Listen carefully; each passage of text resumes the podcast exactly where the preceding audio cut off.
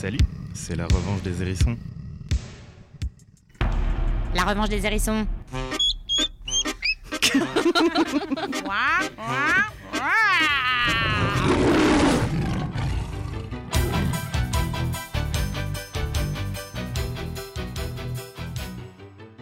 Une émission en non-mixité, trans, PD, gwyn, meuf et féministe.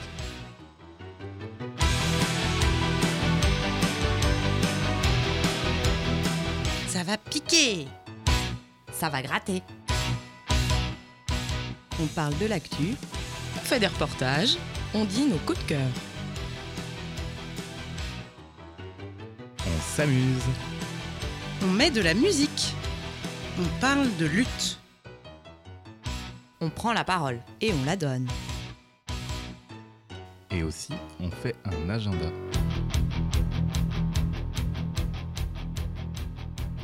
Connaissez l'histoire de Paf le hérisson C'est un hérisson qui traverse la route et paf, le pneu.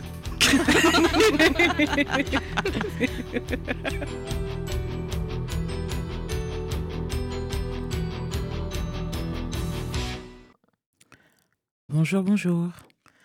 On est dans la revanche des hérissons sur JTFM 91.2. C'est le mois de juin. Et alors, est-ce que vous l'avez senti, vous aussi Les couches de vêtements tombent, les lunettes de soleil sortent, le soleil nous chatouille la peau. Et oui, c'est le printemps, bientôt l'été. Et ça commence à toute blinde.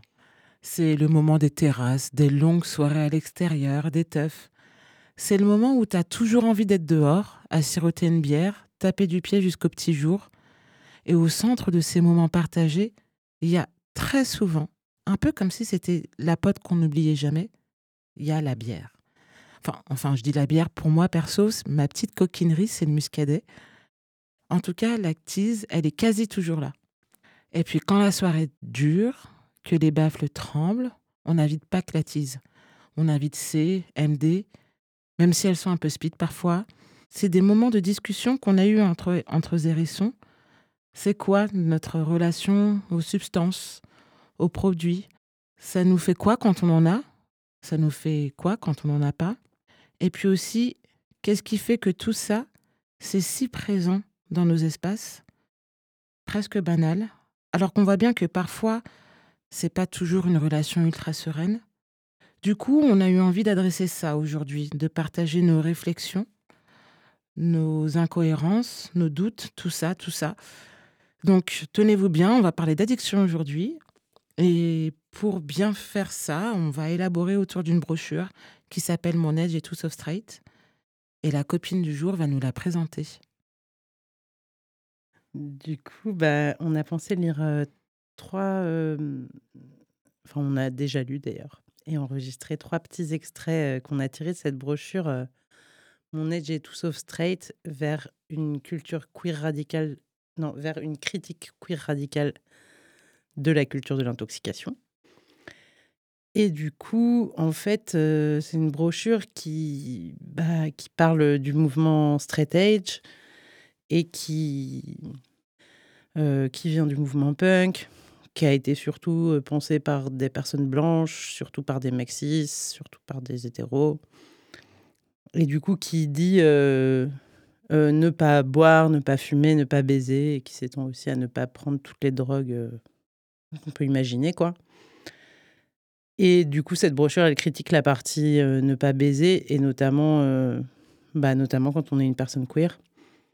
Et du coup, je laisse la place peut-être pour que tu fasses une petite chronique, Lucille. Oui. Euh, je voulais qu'on introduise Straight Age avant parce que je ne savais pas comment en parler. Et pourtant, cette brochure, je l'ai beaucoup aimée et je m'en suis inspirée pour euh, dire ce que j'ai à dire ou essayer de dire ce que j'ai à essayer de dire. Je cite la brochure. Euh, je précise que c'est un mec 6PD qui l'a écrit. Et il dit je ressens plein de compassion pour celles qui prennent la décision de consommer pour essayer de transcender leurs sentiments négatifs. Tout comme je ressens plein de compassion pour celles qui, comme moi-même, décident de ne pas consommer et pourraient par la suite passer à côté de la réalisation de leurs désirs. Cette phrase-là, euh, m'a... je, m'y reconnais à plein d'endroits. Je ne sais pas si c'est une décision d'ailleurs. Je ne suis pas sûre de rentrer d'ailleurs dans la définition de straight edge, vu que je n'ai que, extrêmement peu fréquenté de scène punk. Pour sûr, je suis pas straight, au sens de hétéra qui va tout droit là où on lui dit d'aller. Surtout en disant ça, je précise que je ne souhaite absolument pas sembler méprisante pour les personnes qui ont choisi ou pas d'ailleurs euh, d'accorder leur vie au modèle dominant. Je souhaite encore moins passer pour celle qui a tout compris et euh, a tant compris que les chemins de traverse étaient bien plus jolis et qui s'en délectent à chaque jour. Moi, je me suis sentie très longtemps et aujourd'hui encore bloquée sur euh, un chemin, le chemin je sais pas lequel. À dire non à tout. À dire non à la vie normale, avec des guillemets, anormale, et à dire non aux produits. J'ai entendu, faut absolument que tu testes ça, que tu testes tout, au moins une fois dans ta vie. Ça me fait penser à l'adage, là, Veni Vidi Vici. Je suis venu, j'ai vu, j'ai vaincu. Vraiment un, truc de mec cis blanc. Les injonctions à la consommation, je passe, parce qu'en fait, les injonctions tout court, je passe.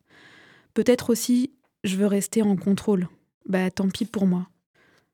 J'aimerais dire combien, en fait, l'alcool, très vite, ça a été lié dans ma vie d'adolescente à, au passage euh, au sexe, au passage au sexe hétéro, au passage au sexe hétéro pénétratif. Euh, les copines, quand elles ont pris leur première cuite, c'était pour pouvoir rentrer dans les statistiques et dire qu'à 17 ans, elles avaient pu baiser. Euh, a contrario, je viens de Vendée, j'ai aussi fréquenté les milieux cathos. Euh, D'ailleurs, j'ai rien vraiment contre la religion, mais ces cathos-là sont méprisants, classistes.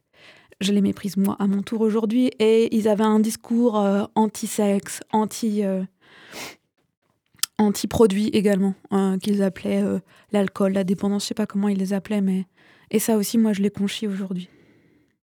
Merci Lucille de nous avoir partagé tout ça. C'était non mais c'était vraiment trop intéressant ce que tu viens de dire.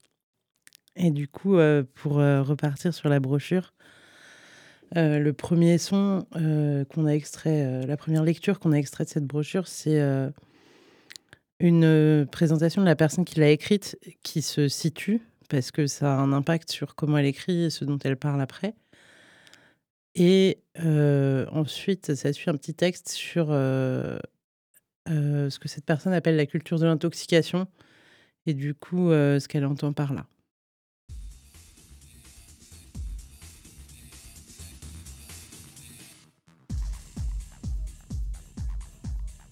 Mon expérience de mec queer structure ma compréhension de la consommation de drogue et d'alcool dans les milieux queer. Donc, ma discussion est orientée vers les expériences de mecs gays, bi et queer.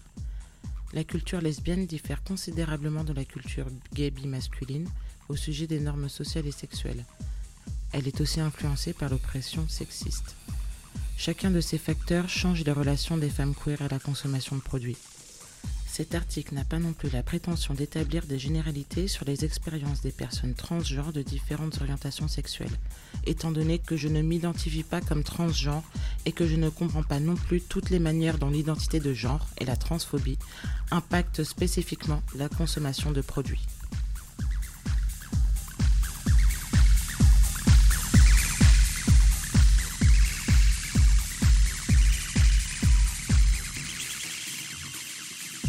Par culture de l'intoxication, je fais référence à la totalité d'institutions et de comportements qui établissent l'absorption d'alcool et la consommation de drogue comme normes communautaires. Le terme suppose que les décisions personnelles sur le fait de boire, la quantité et la consommation de drogue ne sont pas uniquement basées sur nos préférences individuelles, mais également sur notre contexte collectif de normes autour de l'intoxication et des structures communautaires qui les font respecter. Je tiens aussi à insister sur le fait que la décision d'un individu sur le fait de boire, consommer, abuser et comment le faire n'est pas un choix neutre et personnel, mais a des implications à l'échelle communautaire. Au sein de cette structure, la consommation et l'abus sont des modèles qui se confortent mutuellement, chacun également nécessaire au maintien des choses dans l'état actuel.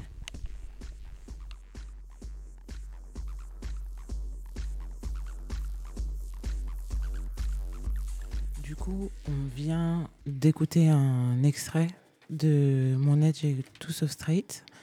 Et euh, du coup, en bossant sur la brochure, on a choisi de prendre une petite note de bas de page, comme tu disais, euh, copine de, de là où il se situe. Et, et moi, je trouve ça hyper intéressant parce que du coup, il parle, enfin, dans sa note de pas de page, il prend comme exemple la culture lesbienne et la, enfin, les milieux lesbiens et les milieux trans. Mais je pense qu'on peut aussi parler du fait que, enfin, lier ça aussi au, à un contexte de race aussi, où quand on se sent, il y a un côté quand on arrive dans, dans nos premières fêtes queer, où effectivement on voit plein de personnes, je ne vais pas dire qui nous ressemblent, mais dont on pense qu'ils peuvent nous ressembler.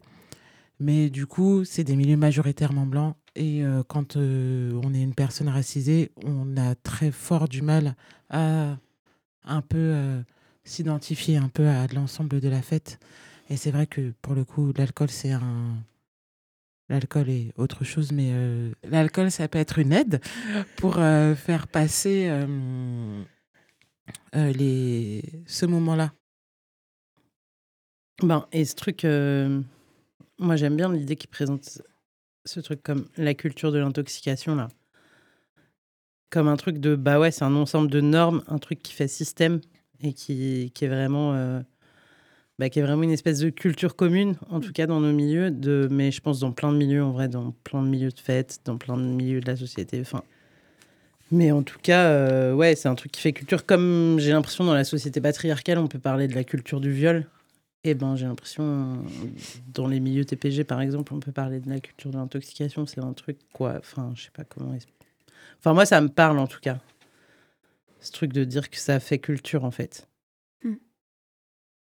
Moi, c'est le dans l'extrait là que, vous avez choisi, c'est ces trucs-là que, que je relevais le plus et qui m'a le plus plu dans la brochure, c'est de dire que c'est pas une décision ou euh, au-delà d'une décision. Attends, j'essaye de reprendre.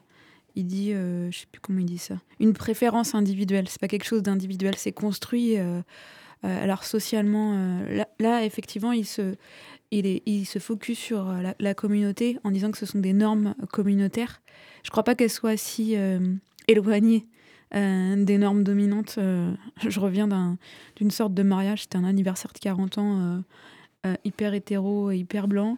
là, c'était hallucinant combien l'alcool était vraiment très très très présent. Et mmh. effectivement, c'était de l'alcool de fête, mais mais je sais pas à quel point c'était pour moi très étrange parce que ça fait longtemps que j'avais pas été dans ce genre de fête. Euh, combien c'était euh, dans tous les mots, dans la préparation, pendant, après, tout était autour de l'alcool en fait. Je comprends ce que tu veux dire et notamment euh, dans ce truc de tout est lié et tout fait lien avec euh, l'alcool ou les produits. Et ça, c'est euh, quelque chose dont, dont on parle peu et, euh, et dont qu'on n'adresse pas en fait. Que on pense que voilà, c'est le côté festif et j'entends d'ailleurs dans le milieu médical, on parle beaucoup d'alcool festif et c'est quelque chose qui est récurrent et qui imprègne, je trouve, les nos espaces au point où, euh, où ça peut être euh, justement une relation euh, pas ultra sereine. Et pour faire le lien avec le truc que tu disais, je pense que c'est pas si éloigné de la société hétéro là. Je pense que ça c'est vrai pour l'alcool, peut-être pour le cannabis. Mais, et je pense qu'il y a certains milieux hétéros où il y a d'autres prods qui sont présents, mais tout un tas de prods euh, qui sont pas euh, légaux, pas forcément qui ont une grosse visibilité, trucs comme ça. Dans le reste de la société, c'est quand même hyper présent et hyper euh, truc de base, hyper courant dans les soirées queer, quoi. Mmh. Du coup.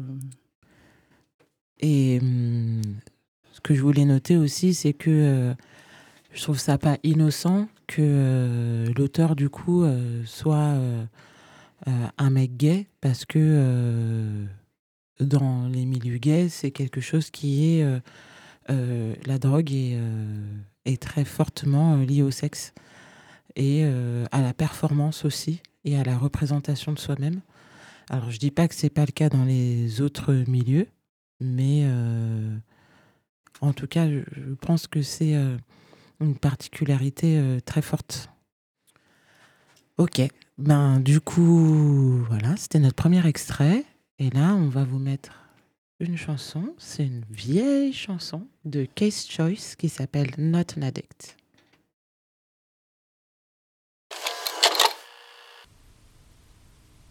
Breathe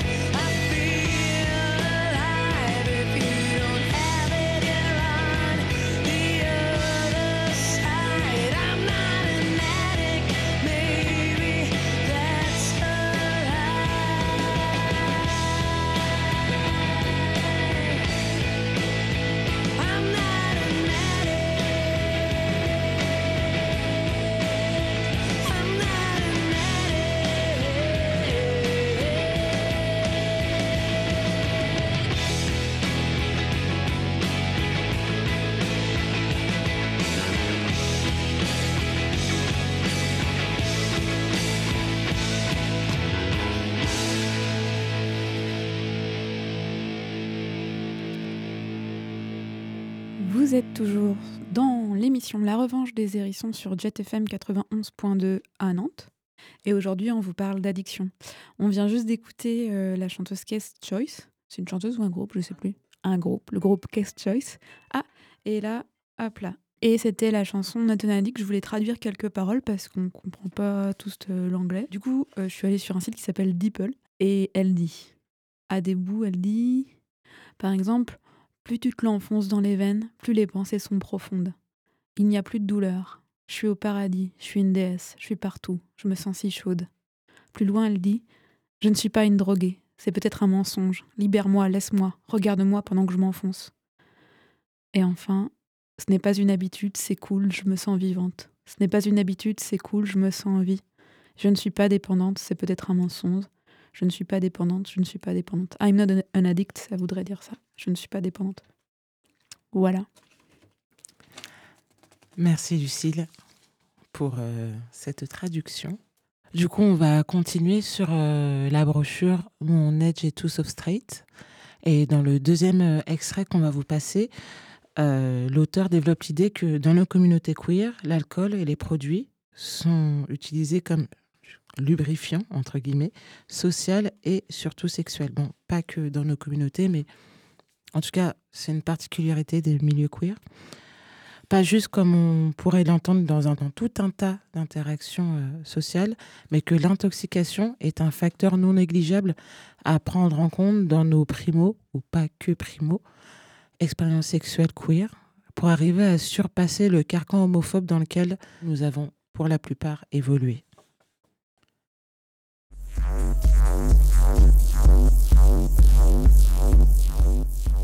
Sexe, intoxication et homophobie intériorisée. L'une des principales raisons pour lesquelles les personnes queer boivent et prennent des drogues est pour avoir des relations sexuelles. Bien sûr, les personnes queer ne sont pas les seules. De nombreuses personnes hétéros n'arrivent pas à être suffisamment en confiance ou détendues pour avoir des relations sexuelles en étant sobres. Mais cela prend une signification particulière pour les personnes queer dans le contexte de l'oppression homophobe. D'aussi loin que je puisse me souvenir, le sexe queer a été associé à la déviance, à la maladie, au péché, au ridicule, à la peur et à la honte. En tant qu'homme, on nous dit souvent que nos désirs sont dégoûtants et non naturels. On dit souvent aux femmes queer que leur sexualité n'est pas réelle ou n'a pas de sens, en dehors d'un fantasme pour exciter les hommes hétérosexuels. Par ailleurs, en comptant sur l'intoxication pour surmonter les contraintes de la timidité ou de la honte, nous brouillons les limites du consentement. Nous évitons plutôt que nous nous attaquons aux problèmes sous-jacents de l'oppression. Et prenons fréquemment des décisions sexuelles dangereuses qui entament grièvement notre santé personnelle et communautaire.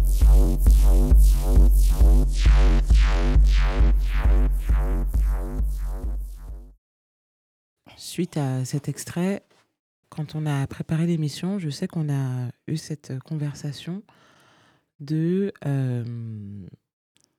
dans certains de nos passés qui ont pu être euh, hétéros, on a pu avoir des relations sexuelles non hétéros et c'était comme si ça comptait pas.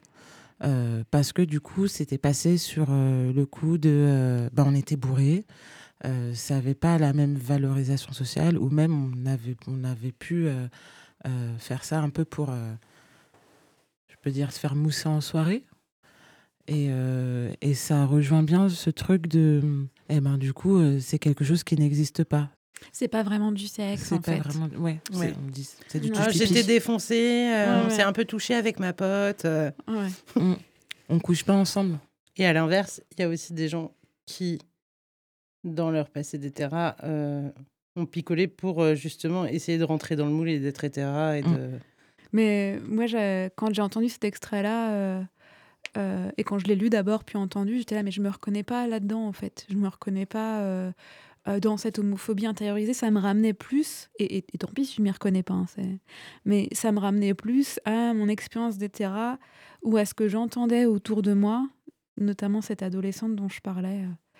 Ou en tout cas notamment de mes copines euh, qui euh, ont pu euh,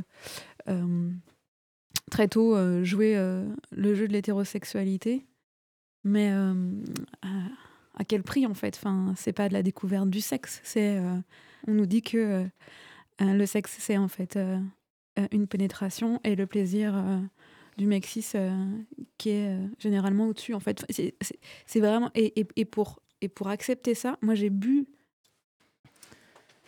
Ouais, c'est chaud en vrai ce truc. Enfin, et à la fois, enfin, C'est hyper bizarre parce que moi, je pense, dans ma vie, j'ai couché avec des meufs, avec des gars.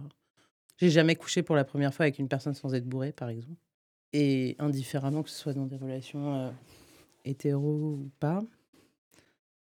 Mais euh, je trouve que vraiment ce truc hyper intériorisé de pas avoir envie d'être catégorisé.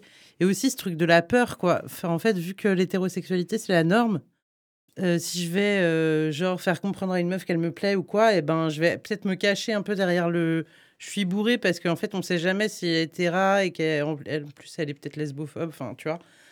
Du coup bon, tu peux toujours un peu te cacher sur ouais je suis bourré, non mais je suis trop défoncé, non mais c'était pour rigoler, je sais pas quoi.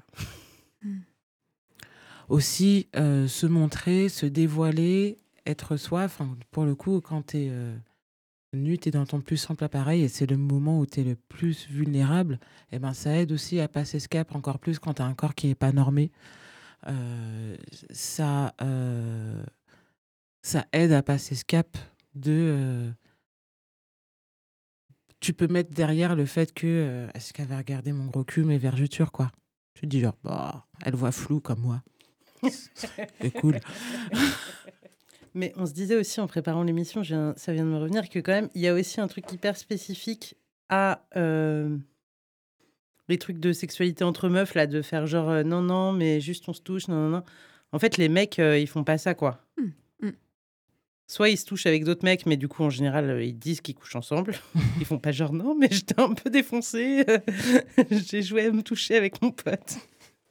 Sinon, ils le disent pas du tout. Oui, sinon ils le disent pas du tout. Et en fait, il y a jamais euh, des mecs hétéros, tu vois, qui vont euh, genre euh, rouler des pelles à leurs potes. Enfin, peut-être pas jamais, mais c'est un peu plus rare, quoi. Et c'est, enfin, du coup, il y a une espèce d'homophobie envers euh, les relations entre mecs qui est vachement plus forte. Parce qu'elle est teintée de virilisme. Ouais. C'est ce qu'on en perçoit en tout cas. Oui, et du coup, peut-être c'est plus facile aussi, en tant que meuf, de sortir de la norme hétéro en se disant non, mais j'étais un peu défoncé, blablabli. Nan, que en tant que mec, si t'as du mal à être OK avec euh, ton homosexualité, Mm. vu que ce truc, euh, cette clivance, elle est plus forte là, C'est vrai que c'est plus galère, tu vois, même avec les trucs euh, des inhibants, de l'alcool ou des prods. euh. qu'en fait, cette drogue, l'alcool, on l'a. ici, où, où moi j'ai grandi, euh, euh, pas loin du coup, particulièrement dans le milieu rural dans lequel j'ai grandi, c'est euh, très tôt enseigné comme la chose par laquelle on va passer, et très tôt enseigné, je pense particulièrement aux mecs, comme quelque chose de, viriliste, quoi. Et, moi, on m'a très tôt renseigné que, que, ce par quoi il fallait que je passe, c'était... L'atisme pa- à, à- à faire ce cap, quoi. Et du coup, ensuite, c'est quelque chose qui pourrait se garder. Parce que parce qu'on on nous a enseigné à, boire pour, euh, pour accepter le sexe. On, leur a enseigné à, boire pour, euh, pour paraître viril. Et en- ensuite, euh, on va, on va reproduire ça quand on va sortir du placard. Ou... Et ensuite, on, garde ce poison-là. C'est comme si c'était leur poison, en fait. Et aussi, du coup, on parle beaucoup de euh, la consommation de produits et de comment c'est lié avec euh, euh, se désinhiber pour pouvoir faire du sexe et tout ça. Mais il y a aussi des personnes en fait qui sont asexuelles et qui peut-être ne consomment pas de produits. Du coup, si elles viennent au fait queer, elles n'ont pas de bol parce qu'elles ont ces ambiances et d'intoxication et de sexe partout, ou plus ou moins pas dit, sous-tendu, je sais pas quoi, qui les entourent. Donc euh, c'est un peu nul aussi et comment on prend ça en compte. Et aussi peut-être, euh, il y a aussi des personnes asexuelles qui consomment des prods et tout ça et qui pour autant euh, sont pas intéressés par euh, les échanges d'ordre sexuel et trucs comme ça et que ben, les prods notamment sur les trucs de drague et tout ça ça permet pas de forcément prendre en compte le consentement de tout le monde là-dessus et que c'est rarement discuté avant d'avoir pris les prods ces trucs là du coup bah voilà je voulais juste dire que ben, qu'on n'invisibilise pas aussi ces situations qui peuvent se passer et qui sont pas très agréables pour les personnes qui les vivent On lance la prochaine musique. Ouais, c'est une très bonne Ouais. idée. Ce soir encore, j'ai rempli un verre que je viderai dans trois secondes. Laissez-moi juste le temps, je crois que j'ai la tête qui tourne rien qu'à penser à ces pintes de blonde. Ce soir, c'est peut-être l'alcool qu'il y a dans mon verre qui me donne un étrange vague à l'âme. Chanter plein de chansons païennes en prenant un accent de Paname. Je lève mon verre à nos chagrins d'amour et à toutes nos faiblesses et à nos manques de sexe. Je lève mon verre aux amours tortueux, à tes cheveux emmêlés, à mes mains dans tes cheveux. C'est sûrement pas l'alcool qui va tout arranger, mais au moins la bouteille, tu sais où la trouver. L'amour c'est déjà plus compliqué. Et puis jusqu'à maintenant, et ça je peux le prouver, ma bouteille elle ne m'a jamais abandonné, elle m'a jamais regardé en baissant les yeux, en disant je t'aime plus, c'est plus possible nous deux. Chagrins d'amour et à toutes nos faiblesses et à nos manques de sexe.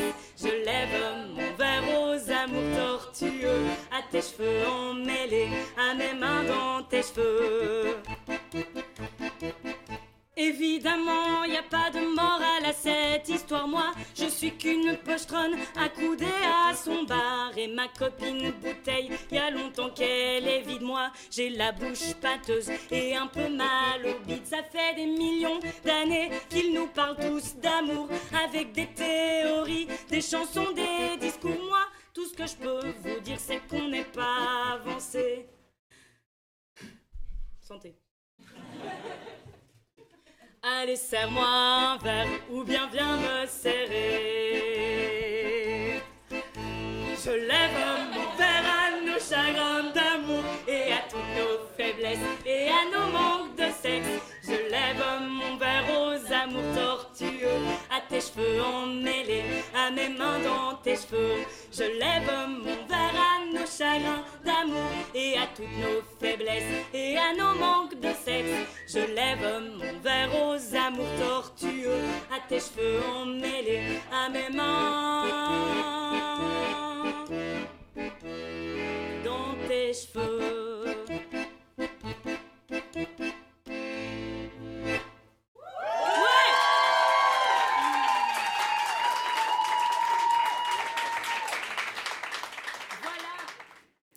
Vous êtes encore et toujours, euh, et bien heureusement, dans la revanche des hérissons sur JetFM 91.2 et on vient d'écouter euh, Emeline Toucourt, euh, la pochetronne.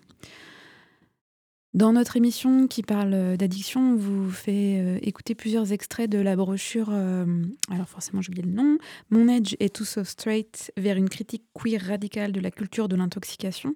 Et on va vous passer maintenant le dernier extrait qui est à la fin de la brochure et qui parle de santé communautaire, de comment ça pourrait être euh, encore mieux. Et si enfin on prend en compte les dimensions politiques de l'intoxication et de la sobriété. C'est des choses qui se passent déjà d'ailleurs dans plusieurs de nos soirées avec les, de, les espaces pardon, de RDR ou réduction des risques. Mais on va écouter euh, l'extrait.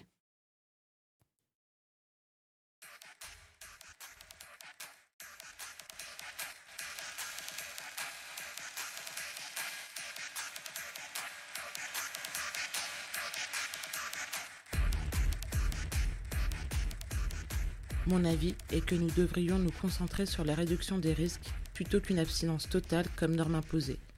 Sur le fait de faire de la place pour la sobriété comme choix viable et non stigmatisé et sur le fait de promouvoir la santé communautaire. Cela veut dire placer le traitement des addictions et le rétablissement comme priorité de la communauté, tout en rejetant la conception individuelle et dépolitisée alcoolisme comme maladie. L'abus d'alcool n'est ni une faute morale, ni une pathologie individuelle. C'est une réponse à une réalité collective d'oppression et au manque d'alternatives sociales pour contester ou faire face à cette réalité. Nous avons besoin de modèles inspirateurs, qui comprennent l'addiction comme une réponse à une société oppressive et qui localisent la maladie dans cette société, pas en nous-mêmes. Dans l'esprit des activistes queer radicaux et radicales d'ACT UP qui ont aidé à créer les premiers programmes d'échange de seringues, nous pouvons développer des pratiques de traitement qui ne s'appuient pas sur des professionnels, comprenant du conseil de soutien, des groupes de rétablissement et des outils provenant de perspectives radicales.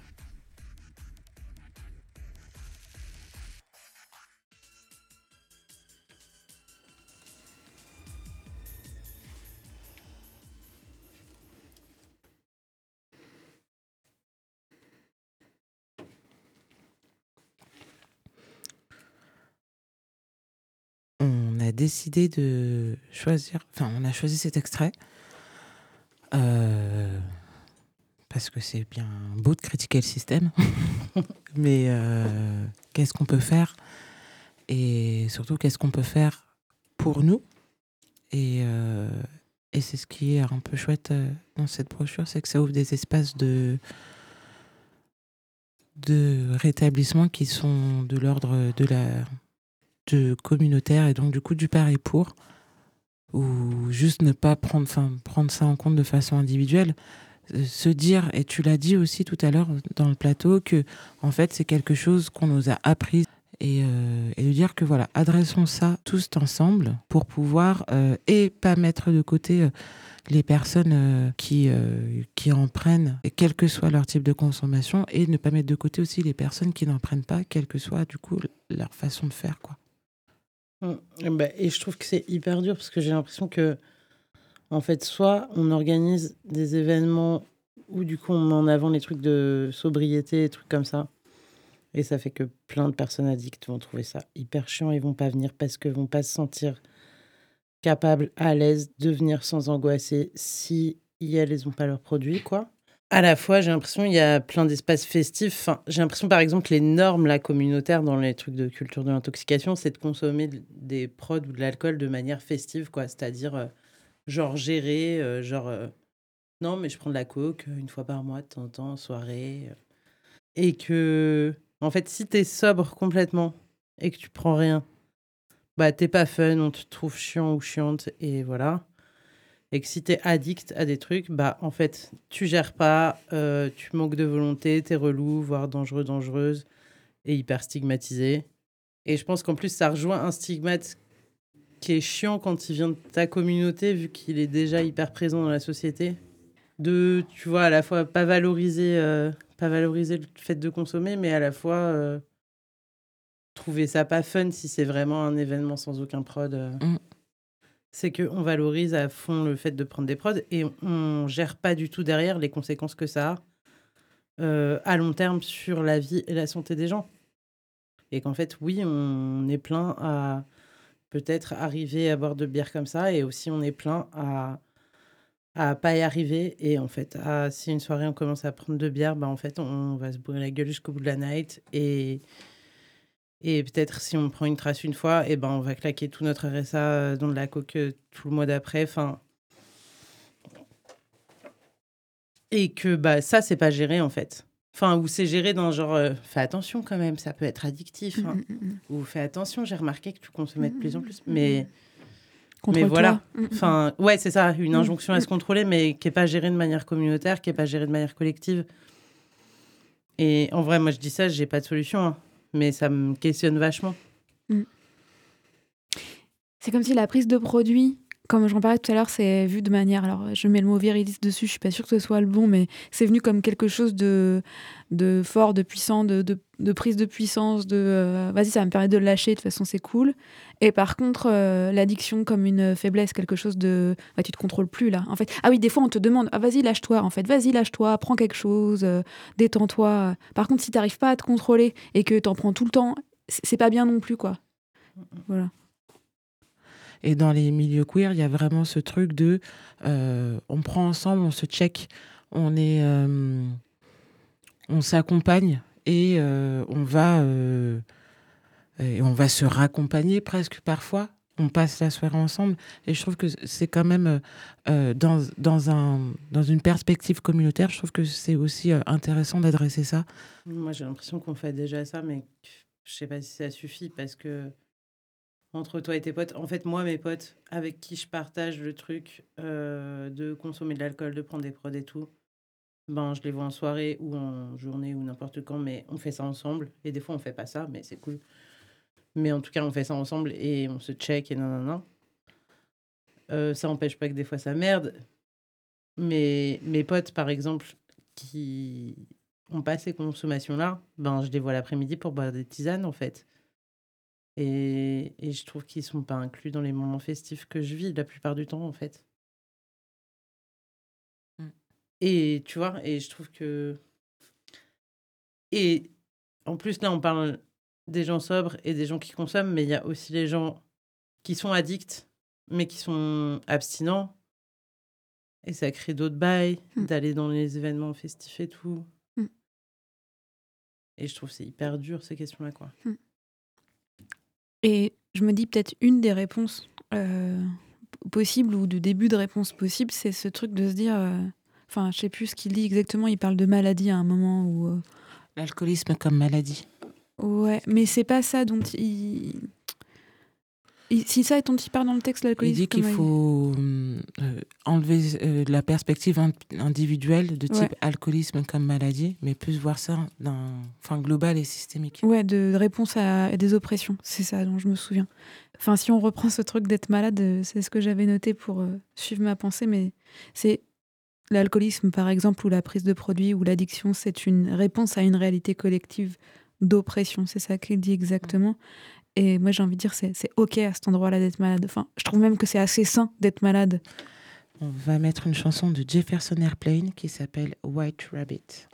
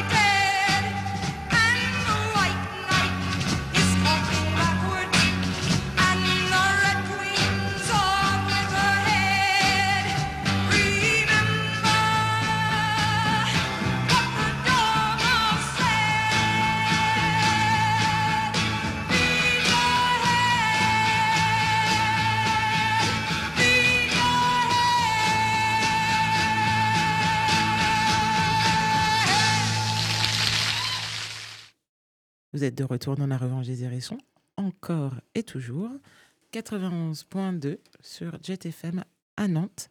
On a hum, eu la chance d'assister à un super atelier d'écriture avec euh, le collectif des agglomérés qui ont écrit Subtil Béton, dont on vous a lu un extrait euh, sur la dernière émission sur l'État et euh, dont on vous a parlé au mois de janvier.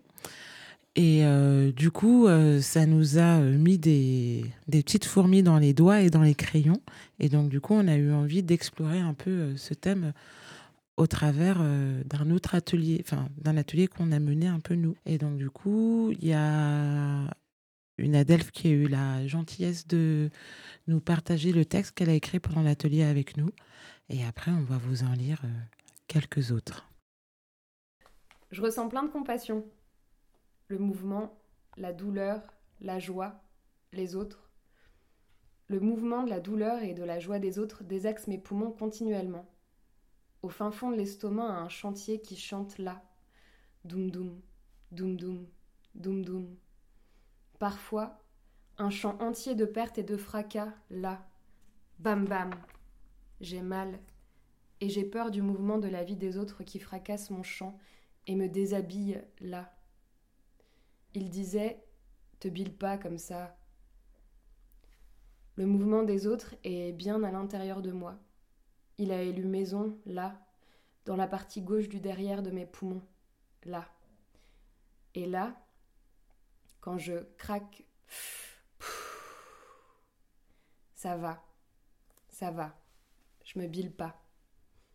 Je mets la distance des autres à moi, la distance de moi à moi. Je. Et je doum doum de nouveau. Comme je ne me bile pas, comme je me rhabille là. Sauf que. Je ressens plein de compassion. Le mouvement, la douleur, la joie. Merci à Monestre Sab de nous avoir partagé son texte. On voulait vous en partager un autre. Tu fais ça comment, toi? Ne plus être seul. Je sais pas comment font les gens. Je les vois, et elles sortent le soir, se disent Ouais, je vais sortir demain, se préparent pour une, deux, trois fêtes dans la soirée, ne savent pas choisir, y passent, s'y amusent, baisent, et le lendemain remettent ça. Moi, si j'ai pas une personne qui me tient la main au début, check plusieurs fois dans la soirée comment je vais, me fait rencontrer des gens et m'attendre quand je sors des toilettes et que je retrouve plus personne, c'est chaud. Comment on fait pour se rencontrer, merde? Je veux dire, vraiment se rencontrer. Et pas seulement déverser un flot de paroles dans la gueule de l'autre et checker à la fin. Ça va? Je t'ai pas trop saoulé? Y a pas de risque, tu me saoules pas, babe. Mais je vais pas en reprendre, c'est sûr. Mais c'est quoi qu'on fait qu'on peut se rencontrer là? Je suis sûre, meuf, que t'as des trucs à me dire. Des trucs autres que tu crois que j'at- que j'attends. T'es où là? Et moi, je fais comment? Bah, je rentre. J'ai bu deux bières, juste pour être bien. Si la soirée avait continué à être bonne, j'en aurais pris d'autres. Et peut-être j'aurais dansé, et peut-être j'aurais chanté. Mais là, j'ai juste envie de me casser. Et comme personne ne me retient par la main pour me dire Et toi, t'es qui? Eh ben encore une fois, je ne danserai pas, je ne chanterai pas, et je baiserai pas. Boire, ça aide. Nous retrouver. Se montrer forte, s'accrocher. Errer tard. Dans la lumière violette orangée d'un centre-ville dès l'été. J'ai un peu du mal. Se sentir seule. Ma colère devient angoisse comme un grand vide. Un monochrome rouge dans le cœur. Boire, ça aide. Je calme mes angoisses. Je passe pour une folle. Une nouvelle source d'angoisse. Traîner, un temps. Des paillettes pour décorer. Pour colorer une vie désespérée. Perdre l'énergie, continuer bourré, zoner dans le matin bleuté. Fin de nuit. Croiser une drôle de personne, discuter, faire de la péda, les injonctions. Je deviens lassitude. Trop alcoolisé, il paraît. J'ai trop exagéré. C'est angoissant d'aller vers les autres. Boire, ça aide. C'est moins angoissant. Les couleurs te font partir, ça t'aide pas à dormir. Boire, ça aide.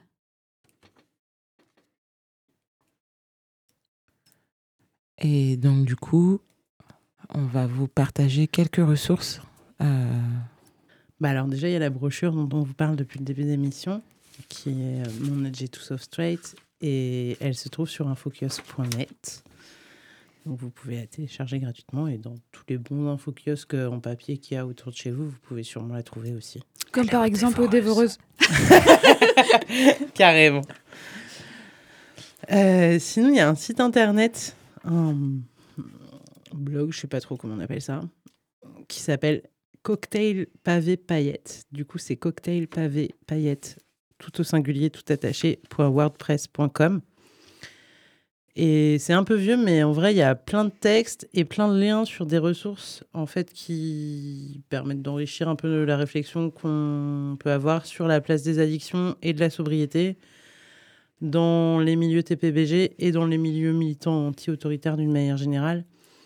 Et aussi plein de textes et de ressources sur la culture de l'intoxication. Et vraiment, il y a plein de liens qui peuvent vous renvoyer vers plein de trucs en français et en anglais. Et c'est hyper intéressant. J'avais aussi un peu envie de parler de d'une vidéo YouTube de Syllabus sur la chaîne Syllabus qui s'appelle Pourquoi demain j'arrête ne marche pas ne marche jamais, je sais plus. Et en gros, euh, c'est une chaîne de vulgarisation scientifique. Et là, la vidéo, euh, c'est sur en gros euh, comment ça fonctionne l'addiction, c'est quoi les mécanismes. Et ça dénonce un peu aussi les clichés sur la question de la volonté et trucs comme ça. Et du coup, la personne qui fait cette chaîne, elle va rencontrer un addictologue et tout. C'est trop. C'est une petite vidéo qui dure 20 minutes, mais qui permet un peu de comprendre bah, c'est quoi l'addiction en fait. Et parce qu'on aime bien Radio Rageuse, on a aussi euh, quelques. Enfin, il y a des émissions. Il y a le Feu, l'orage qui ont fait euh, une émission, euh, enfin plusieurs émissions, dont une qui s'appelle La drogue, c'est mal, et une autre qui s'appelle Il reste du gin tonic, et qui sont ultra intéressantes. On vous invite à aller les écouter. Et très récemment, il y a le Gang des Gazières qui a fait une autre émission qui s'appelle Good Trip, qui parle, qui interviewe un, un groupe de paroles communautaires euh, autour de l'addiction, euh, sans Mexis, et euh, qui fait aussi euh, un petit historique euh, de la façon dont les addictions ont été prises en, compte et en charge euh, en France. C'est ultra intéressant, on vous invite à aller l'écouter. Voilà, les émissions copines. Et si vous, vous avez euh, plein de petites ressources que vous avez envie de partager avec nous, dans deux semaines, on ferait un deuxième volet euh, sur euh, les addictions. Et du coup, entre-temps, vous pouvez nous envoyer une petite carte postale. Mais tellement Alors, vous pouvez nous envoyer une carte postale à La Revanche des Hérissons, à Jet FM, Le Grand B. Le Grand B, rue de Dijon. C'est le numéro 11 11, rue de Dijon. rue de Dijon, 44 quelque chose à Saint-Herblain. 44 800. 44 800 à Saint-Herblain. Et voilà. Et de toute façon, euh, juste pour savoir, toutes les ressources, nous les mettrons sur euh, euh, le- les deux podcasts qu'on envoie à chaque fois euh, euh, sur radiorageuse.net et également sur jetfm.org, peut-être, je ne sais pas. GTFM. À la revanche des hérissons. On Voilà. met les podcasts et les ressources. Est-ce que c'est le moment de se dire au revoir? Je crois que oui. Bah ouais. Ouais, je crois. Allez, on vous dit du coup à la semaine prochaine avec un deuxième volet. Et Ah, sinon. dans deux semaines. Ouais, dans deux semaines. La en semaine fait. prochaine, ce sera une rediff Ah, Mm. pardon. Oui. d'une des émissions qu'on a parlé tout à l'heure. Exactement. Oui. Alors on vous dit à dans deux semaines. Et surtout, on vous dit à tout vite. Ciao. Cœur, cœur, cœur, bisous.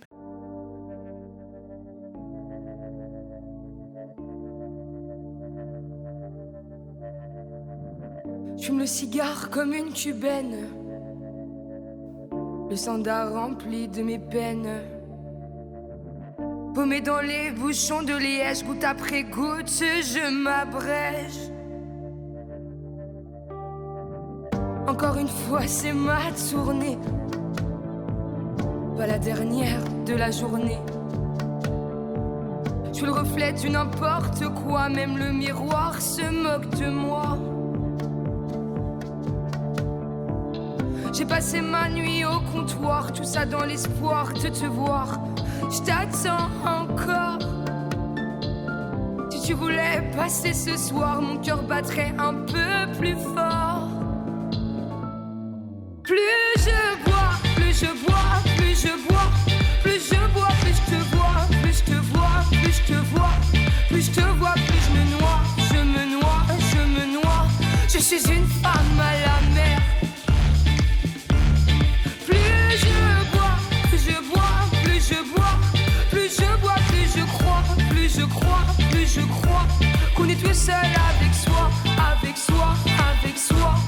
Si on n'en a pas l'air. Les amours tour à tour me mentent. Je prends des tournants, je me tourmente. Je fais des pas sans y penser, les démons m'invitent à danser. Une chorégraphie de comptoir sur un tango de désespoir. Belle mise à mort. Tu voulais passer ce soir, mon cœur battrait peut-être encore. Plus je bois, plus je bois, plus je bois, plus je bois, plus je te vois, plus je te vois, plus je te vois, plus je te vois, plus je me noie, je me noie, je me noie. Je suis une femme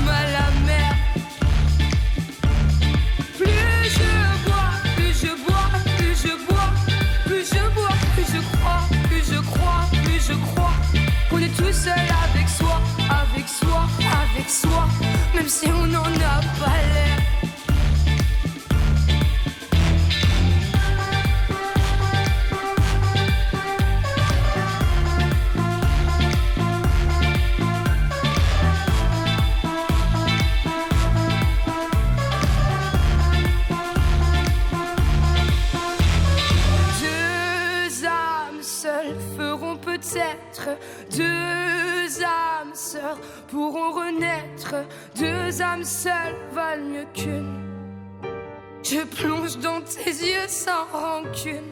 Plus je bois, plus je